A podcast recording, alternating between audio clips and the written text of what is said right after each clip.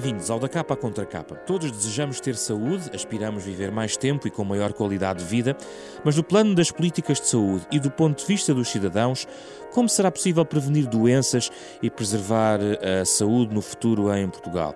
Perguntas para os nossos convidados desta semana. São Francisco Giorges, antigo Diretor-Geral de Saúde, o Presidente da Cruz Vermelha Portuguesa, vai lançar eh, brevemente, este mês, um novo estudo da Fundação sobre a prevenção de doenças, prevenir doenças e conservar a saúde.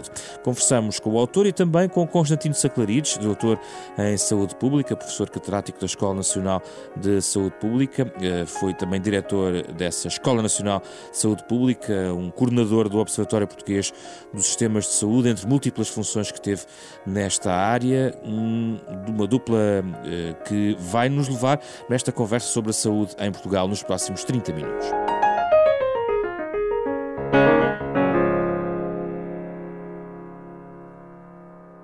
Bem-vindos ao nosso programa. São dois antigos diretores gerais de saúde que temos connosco. Uma nota importante a fazer. Francisco Giorges vai lançar este livro uh, no próximo dia 17 de janeiro, às seis e meia da tarde, na sede nacional da Cruz Vermelha Portuguesa.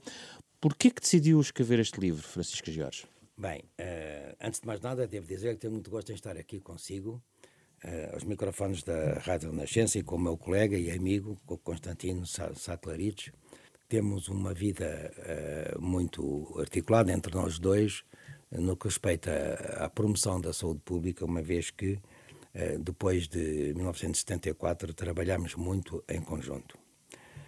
Uh, é, portanto, com gosto que estou aqui. Começo também por dizer-lhe que julgo ser uma obrigação a todos aqueles que desempenham cargos, como o Diretor-Geral da Saúde, no final fazerem uh, este tipo de exercícios. Aliás, como Constantino Salcarides fez na altura, eu agora, passados estes meses de ter terminado as minhas funções de diretor-geral, não é uma prestação de contas, é, uh, se quiser, uh, um apanhado do meu pensamento, depois de ter olhado para trás dos últimos 44 anos de serviço público que desenvolvi, uh, aquilo que resultou em termos de pensamento, de reflexão uh, desses trabalhos que foram conduzidos hum. para trás. Hum. É uh, o resultado, de uma forma sempre muito resumida, mas clara, do pensamento que na altura teve lugar ao enfrentar este ou aquele problema, o, o fruto, o fruto uh, do exercício das funções que durante esses anos desempenhei. Hum. Constantino Saclarides uh, está nesta posição que o Francisco Jorge já, já, já mencionou, de um forte conhecimento em relação, uh, digamos, a, a, toda a dinâmica que juntou nos últimos 40 anos na, na promoção da saúde em Portugal e conhece o, o trabalho e também conhece o que, o que vai ser publicado em, ainda este mês. Parece-lhe que é um, um, bom resumo sobre a forma como podemos encontrar as, as, as tendências de, de, das políticas de saúde em Portugal, nomeadamente a questão da saúde pública e da prevenção de doenças? Quero naturalmente cumprimentá-lo, agradecer o convite para estar aqui aos microfones da Rádio Nascença. Um grande cumprimento também para o meu bom amigo Francisco Jorge, colega, como ele bem disse, há várias décadas, na mesma direção, na mesma, com as mesmas preocupações. Acho que é um excelente livro, mas eu gostava de ressaltar um aspecto, eh, antes de, de, outros, que quero, enfim, eh, mais tarde eh, referir, eh, que é o seguinte. Nós vemos numa sociedade em que as pessoas cada vez compreendem menos o mundo em que estão. E esse é, é o grande mal do nosso tempo, é? E, e, e, temos a impressão que há parte de nós, parte da nossa comunidade, que desistiu de compreender o mundo em que vive, enquanto outra procura interpretá-lo de uma forma muito pessoal, muito ativista e muito longe do conhecimento da realidade. É, e neste mundo, é, o conhecimento e fazer chegar às pessoas é um fator fundamental de progresso. E o que este livro tem, aliás, aquilo que Francisco Jorge nos tem habituado, é não só um pensamento claro, mas tem uma forma invulgar de transmiti-lo de uma forma simples e compreensível para as pessoas. Isso, de facto, é, é muito importante. Não? É? E este livro, para além da, da do seu conteúdo e do seu conteúdo, enfim, relevante, e, e, bem sistematizado em relação aos desafios da saúde que temos hoje, é um livro que se lê com facilidade e com prazer. É discursivo, tem aspectos que as pessoas não conhecem, eh, tem um sentido da evolução histórica das ideias, né? e, portanto, é, é daquelas contribuições, aliás, muito convergente com a missão eh, que a Fundação eh, tem, tem, eh, tem assumido de fazer chegar às pessoas eh, conhecimento indispensável para que elas vivam melhor. E, e, acho que este é um aspecto que não me canso de, de frisar, porque não basta saber, não basta conhecer, isso é importante, é preciso fazer chegar esse conhecimento às pessoas, porque a saúde das pessoas depende muito das decisões que elas têm, elas próprias tomam em relação ao que, ao que fazem, a como se comportam, as suas atitudes perante a vida. Ora, isto, isto é um bom, um bom mote, esse. o que as pessoas fazem pela sua própria saúde. Francisco Jorge, hum, as pessoas ainda fazem um pouco ou muito menos do que deviam fazer para, para, para a sua própria saúde. Sim há muito caminho ainda a percorrer. Mas já foi feito Mas eu tenho, mais eu tenho que, que agradecer tenho, tenho que estas, agradecer palavras, palavras. estas palavras simpáticas não são sempre é, palavras desta, é, deste aplauso, desta natureza, dirigidas a todos. O Constantino Saclariz, o meu colega, é, é conhecido como tendo um, uma clara visão crítica das coisas que estão à frente, daquilo que há para fazer, e, portanto, queria aqui agradecer o, o, o cumprimento, de certa forma, foi, foi-me endereçado ao dizer que este trabalho é claro e é, é útil, diria até que é muito útil.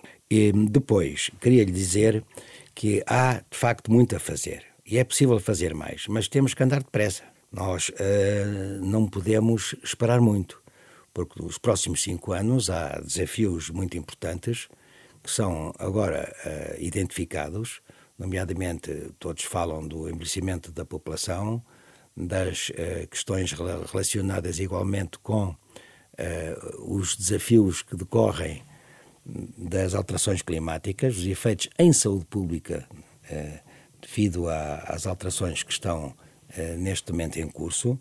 No fundo, trata-se de, de, aceleração desse processo de alterações climáticas e também o problema da resistência eh, dos agentes patogénicos, sejam bactérias, vírus, fungos, hum. aos antimicrobianos. Em particular, a questão das bactérias e dos antibióticos. Mas quando São três temos, grandes desafios quando que temos que andar precisam... rápido, isso é porque o mundo, como Constantino Sacladides estava a dizer, está a andar demasiado rápido até para a própria compreensão que nós temos de fazer, ou porque o, o ritmo com que se implementavam políticas preventivas de saúde era desadequado à rapidez que o próprio mundo exige.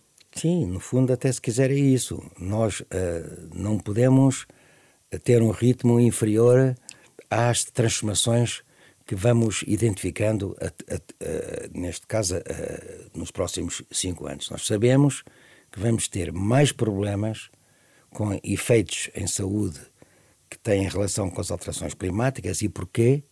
Porque há o aquecimento global, esse aquecimento favorece, neste caso concreto, a multiplicação de eh, vetores, são os insetos, os insetos artrópodes, eh, moscas, mosquitos, que transmitem doenças e vamos estar confrontados em climas temperados com problemas semelhantes àqueles que existem em climas, em países com climas tropicais ou subtropicais, como aconteceu, aliás, já na Madeira. Um sinal, é um sinal em 2013 que devia ter posto em alerta, como nós insistimos na altura na Direção-Geral de Saúde, uh, todo o país. Portanto, investir mais uh, em dispositivos de prevenção, identificação dos primeiros sinais de invasão de determinados mosquitos, para serem eliminados e impedirem a transmissão de doenças. Suponhamos agora que temos pela frente, como no Brasil, Zika. O Zika uh, é, sobretudo, uma questão importante porque eh, tem efeitos, diria até diretos, na baixa da natalidade, porque as mães não querem arriscar ter crianças com problemas, com anomalias graves. Mas desses desafios que está a identificar. Mas há outros. As doenças claro. crónicas, as doenças crónicas, como o cancro, como as doenças cardio e cerebrovasculares. Há uns que dependem do que a pessoa faz pela sua muito, saúde muito. e outros que dependem do investimento que um, um sistema pode fornecer. Sim. É isso. Sim, mas reparemos, alimentação equilibrada, isto é, não exagerar em calorias, terem atenção a ingestão do açúcar, terem atenção o problema do sal, tendo também atenção que não podemos, enfim, ingerir e ter na nossa dieta alimentos com gorduras eh, processadas, que são as gorduras trans. Também terem atenção que o, o exercício físico é absolutamente essencial para termos uma boa saúde. Isto não é uma conversa, digamos, de lenga-lenga. Isto está demonstrado. E, mas tem aumentado isso, a prática do exercício físico. Tem aumentado, mas não ainda o suficiente, porque as crianças, em lugar de estarem nos parques, eh, nos correga, nos triciclos, nas trotinetes, na bicicleta, estão em casa. As crianças estão em casa a ver um monitor, estão na, na televisão, ou estão no computador, ou no tablet, e a mãe está muito sossegada porque pensa que eles estão livres de riscos que teriam provavelmente no exterior, mas não. A mãe e o pai, neste caso, estão redondamente enganados, porque a criança deve ter hábitos de promoção do exercício físico desde logo. Uh, Constantino Saclarides, uh, essa... Olha, deixa-me só dizer um, um, belo presente, costumava dizer, mesmo no Natal, em lugar de ser um tablet, é um triciclo, uma bicicleta, uma trotinete. Hum. Não destas elétricas, claro.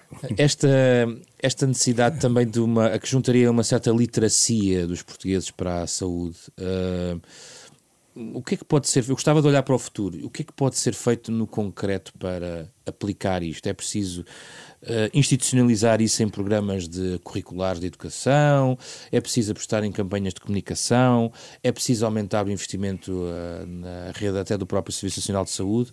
Que ferramentas podem ser uh, disponibilizadas para estes objetivos? Claro que esse é um, é um desafio importante e difícil, que é assegurar que as pessoas, na sua vida todos os dias, eh, tenham, tomem decisões inteligentes em relação à sua saúde.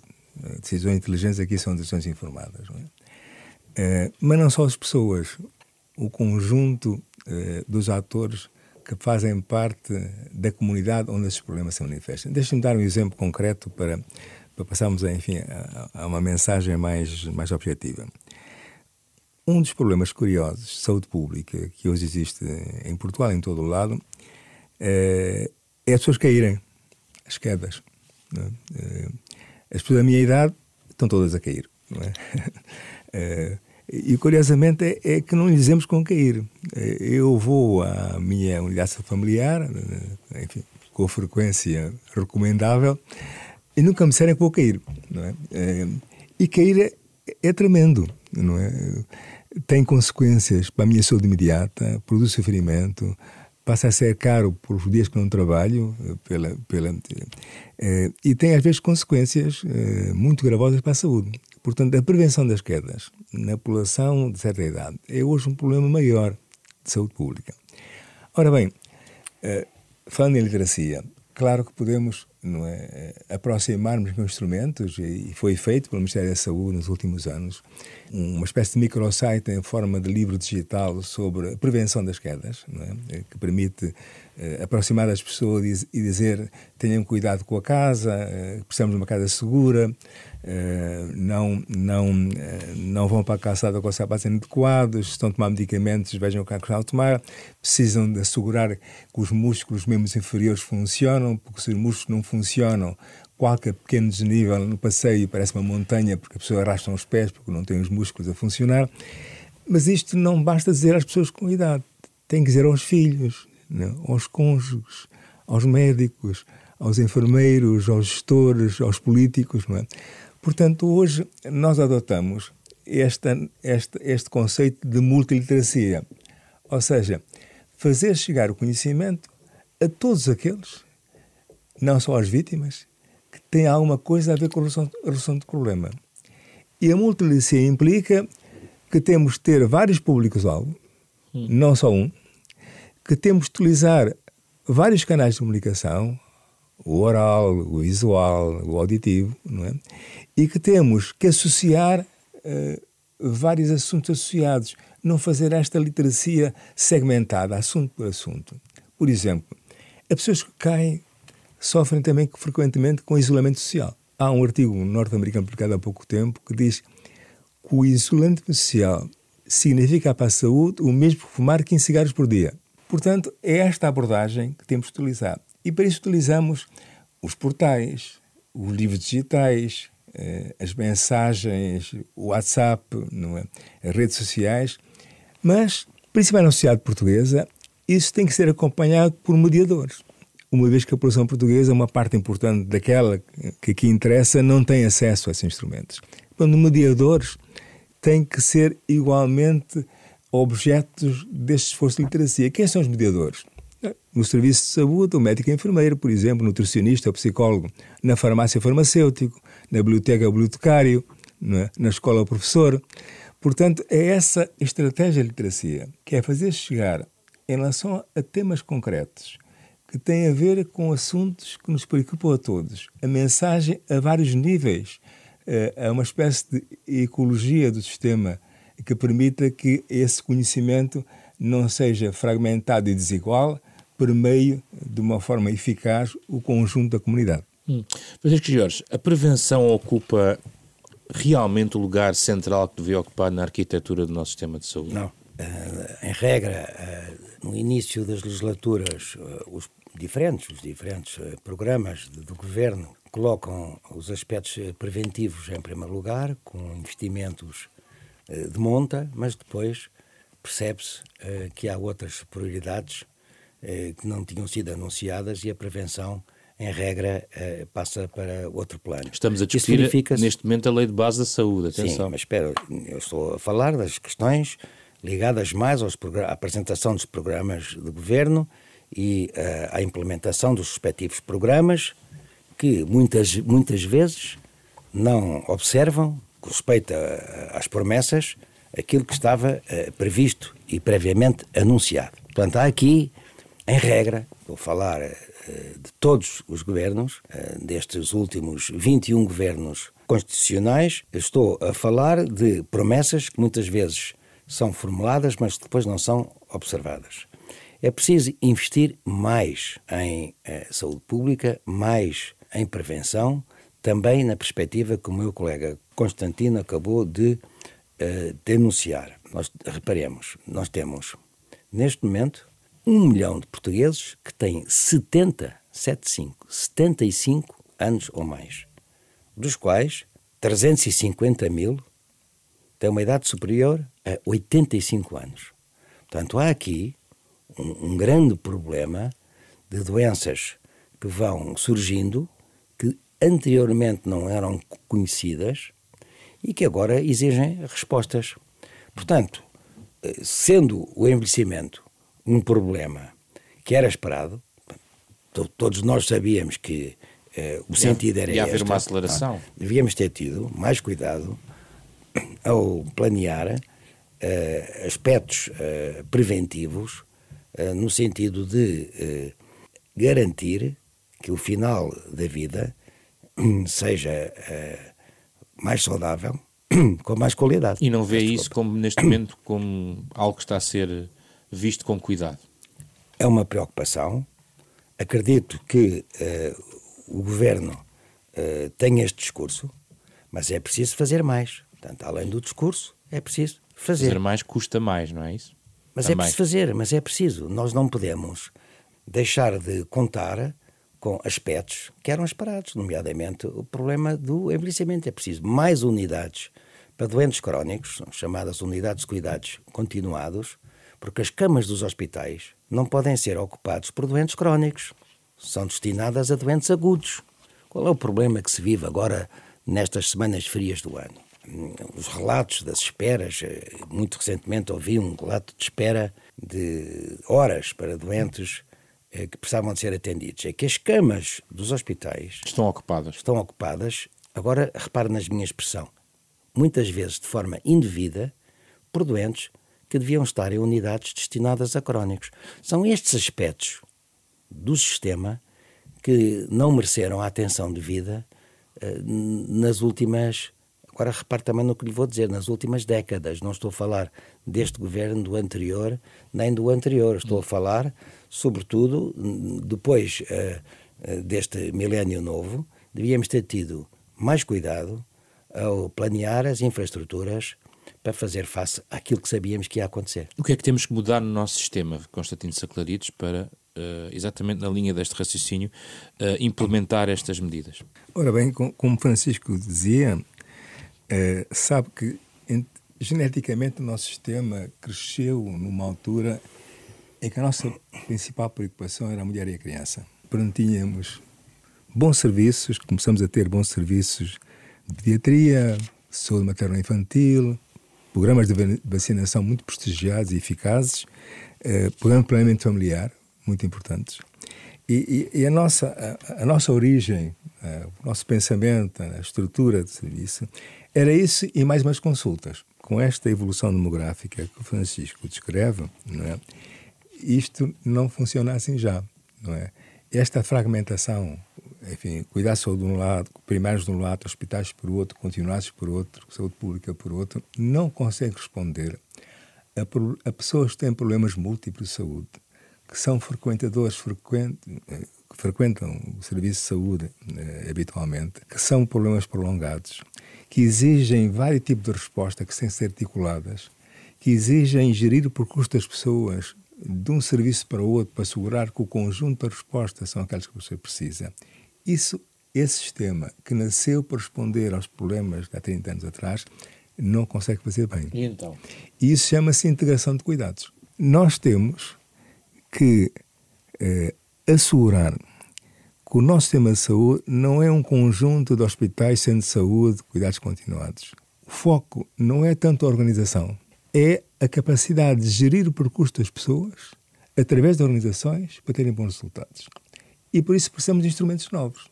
Por exemplo, é, quando o foco era na doença ocasional, na doença aguda, é? o problema que apareceu depois desapareceu, é, uma consulta sem continuidade chega. Agora precisamos de instrumentos de continuidade.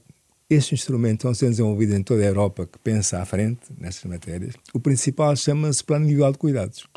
Ou seja, eu quando vou ao médico e tenho diabetes, dou umas costas, durmo pior, não é? Preciso de conversar com o meu médico sem saber como é que daqui a um ano vou estar e que tipo de apoio preciso. Para isso preciso de um instrumento que registre esse acordo e que permita que todos aqueles que colaboram para a persecução desses meus objetivos de bem-estar sejam capazes de utilizar também. Ora, isso é uma transformação importante e difícil, porque a base social de apoio da fragmentação é grande, cada um tem a sua circunscrição. A sua quinta. A, exato. A base social da integração é pequena, daí a importância de investimento político nessa transformação. E o problema que temos é um, é um problema muito importante e curioso.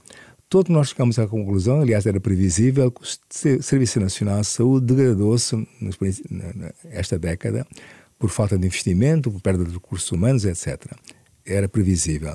E é natural que todos queremos recuperar esses recursos e acrescentar. Mas não devemos acrescentar sem transformar. Não queremos acrescentar para o Serviço Nacional Saúde que em 2005 ou 2010. Queremos acrescentar para o Serviço Nacional que precisamos em 2020, 2025.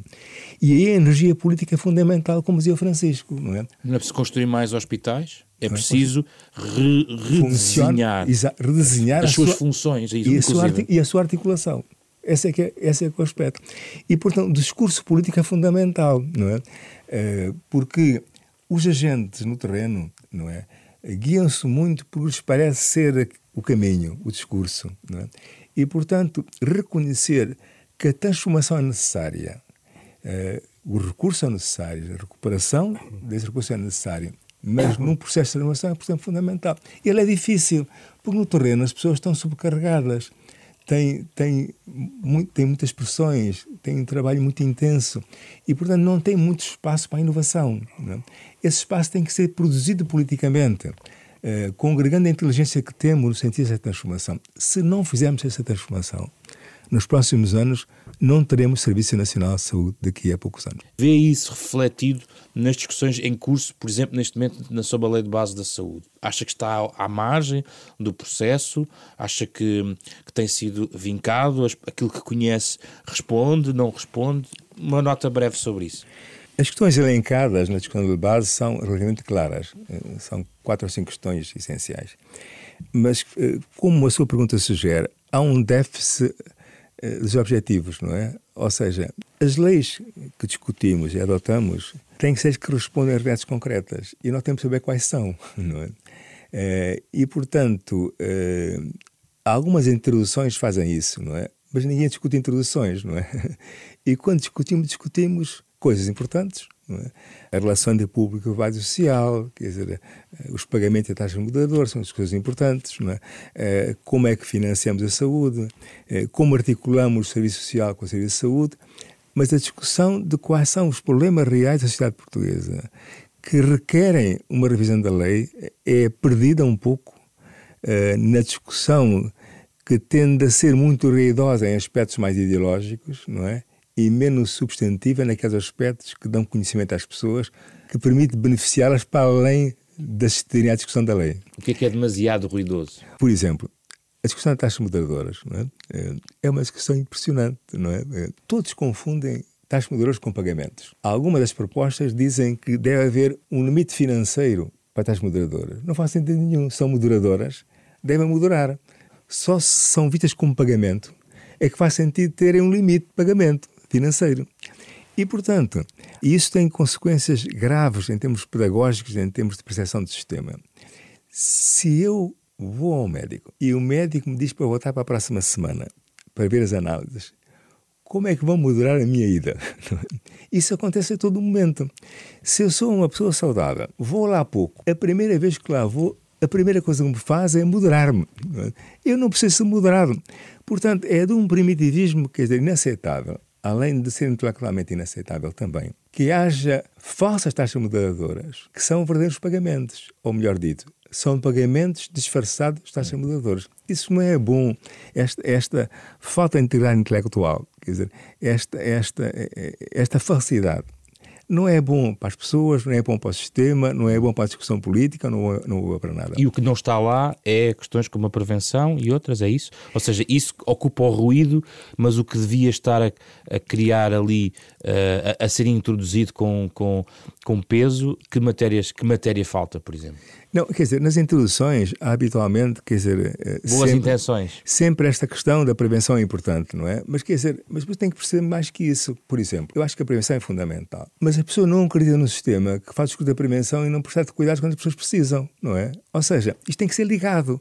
Não pode ser o capítulo da prevenção. Pronto. Prevenção, saúde pública, promoção de saúde, muito bem. Palmas, é uma conversa interessante, flores, coisa bonita, não é? E depois cuidar de saúde, como se fossem coisas diferentes. Não, quer dizer, a pessoa tem confiança no sistema de saúde que responda quando é preciso. Se responde quando é preciso, estão mais aberto a ouvir o resto. A prevenção é uma coisa que faço agora para beneficiar mais tarde. É sempre um raciocínio um pouco mais difícil. Eu quero beneficiar já, não é? Eu adquiro a potência para esse discurso da prevenção e o próprio sistema o faz de uma forma mais convicta se o sistema é credível perante as pessoas. E o sistema é credível as pessoas se responde quando as pessoas precisam. E, e julgo que esse é o ponto nessa matéria. O tempo vai avançando, vejamos que já a caminho das sugestões que da semana, Francisco Jorge tem um livro para, para nos sugerir, não é? Uh, e é um livro muito fácil de ler. Uh, bem, para quem gosta de história contemporânea. Refirma um trabalho exemplar uh, de um grupo de, de jornalistas encabeçado por José Pedro Castanheira sobre Salazar. As três semanas antes da queda de Salazar no Forte, no Forte do Cascais, do Estoril, e as três semanas seguintes. Há uma descrição minuciosa, com muito pormenor, a maior parte, aliás, desconhecida, porque na altura que nós acompanhávamos uh, a evolução, a censura não deixava, uh, não deixava passar notícias, e, e ele, aliás, uh, Castanheira, no livro, sublinha um aspecto muito interessante, é que os próprios boletins médicos, boletins médicos eram alterados pela censura. Uh, boletins assinados por Eduardo Coelho, Miranda Rodrigues, Vasconcelos Marques, eram alterados, palavras, mas eh, absolutamente de espantar como é que eh, naquele tempo a censura atuava. Os jovens não sabem o que é censura, mas na altura, em 1968, nós que vivemos esse tempo com grande atenção, só sabíamos aquilo que os jornais e a imprensa transmitia. Ora bem, desta feita agora, com o livro de Castanheira, sabemos tudo aquilo que se passou, incluindo os boletins antes da censura e depois da censura e todos aqueles aspectos, uns dramáticos, mas que ficam ligados à nossa história contemporânea, são muito interessantes, de, de, sobretudo, de ler e de conhecer para quem, sublinho de novo, viveu esse tempo, como foi o meu caso. Constantino Saclarides, as suas sugestões. Bom, quer dizer, eh, para já vou comprar o livro que o Francisco aqui recomendou. Pareceu-me, enfim, este, este, este pequeno troço que eu referi muito interessante. Não é?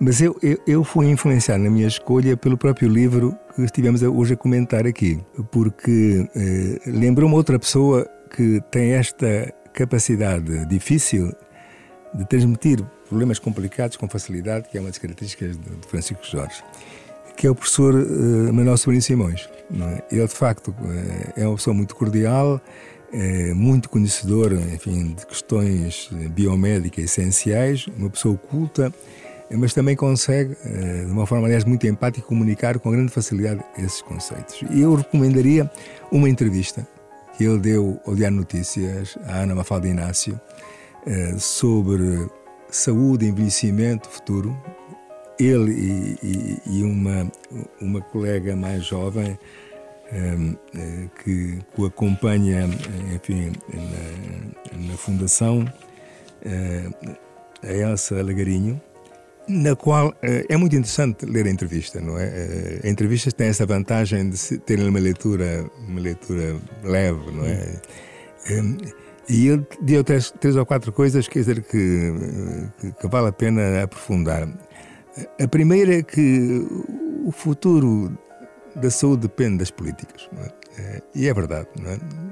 Sem políticas que, que, se preocupem com aspectos como a pobreza infantil, é? que é de facto um, um determinante importante da saúde, do futuro das pessoas. Não é?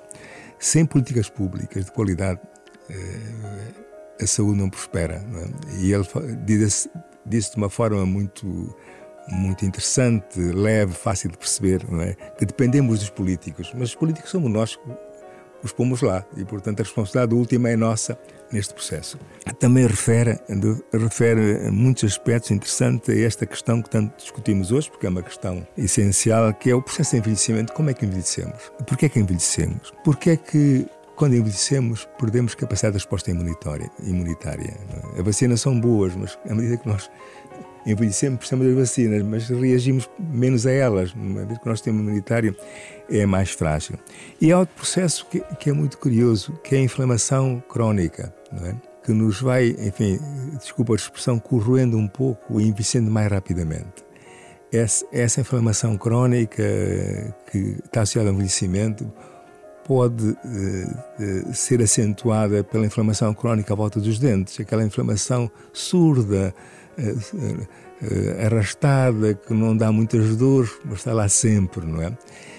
está associada ao facto de quando nós comemos demais, como somos, quando somos menos frugais, não é de vez em quando, mas cronicamente somos menos frugais, a nossa flora intestinal altera-se e, e, e, e, o equilíbrio entre a inflamação e a anti-inflamação eh, sofre precalços. E esta inflamação crónica instala-se nos seus prejuízos.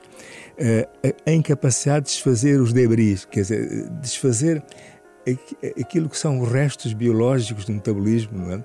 que nós temos de estar fora de várias formas. Ao perder a capacidade de fazer isso, isso também inflama, não é? Provoca este, este fundo. Eh, de degeneração eh, que acompanha o envelhecimento. E nós temos que perceber isso porque todos envelhecemos. E porque não é indiferente a forma como envelhecemos. Podemos envelhecer melhor e pior. E se percebemos esses fenómenos na sua vertente social, de saúde pública, mas também na sua vertente biomédica, que é muito interessante quando bem explicada como faz sobre em cima os seus colegas, isto também estimula. Uma coisa é, é aquele discurso estereotipado, não faças isto, não faças aquilo, porta-te bem, as pessoas já não, não têm paciência para ouvir. Outra coisa são explicações interessantes, quer dizer, eh, eh, cientificamente curiosas, é? que despertam curiosidade e atenção, não é? E que fazem a pessoa ter vontade eh, de saber mais. A entrevista hum. deixa-nos este, este, este rastro, esta vontade de saber mais. Muito obrigado pela vossa presença, Francisco Jorge Constantino Saclarides, neste da capa à contra capa, parceria da Renascença com a Fundação Francisco Manuel dos Santos. Pode ouvir sábado às nove e meia da manhã na Renascença, também em podcast e em rr.sap.pt. Vamos ouvindo as notas de Mário Lajinha no genérico original composto para este programa com Ana Marta Domingues, Carlos Vermelho, André Peralta e José Pedro Frazão. Regressamos na próxima semana para outro tema em conversa.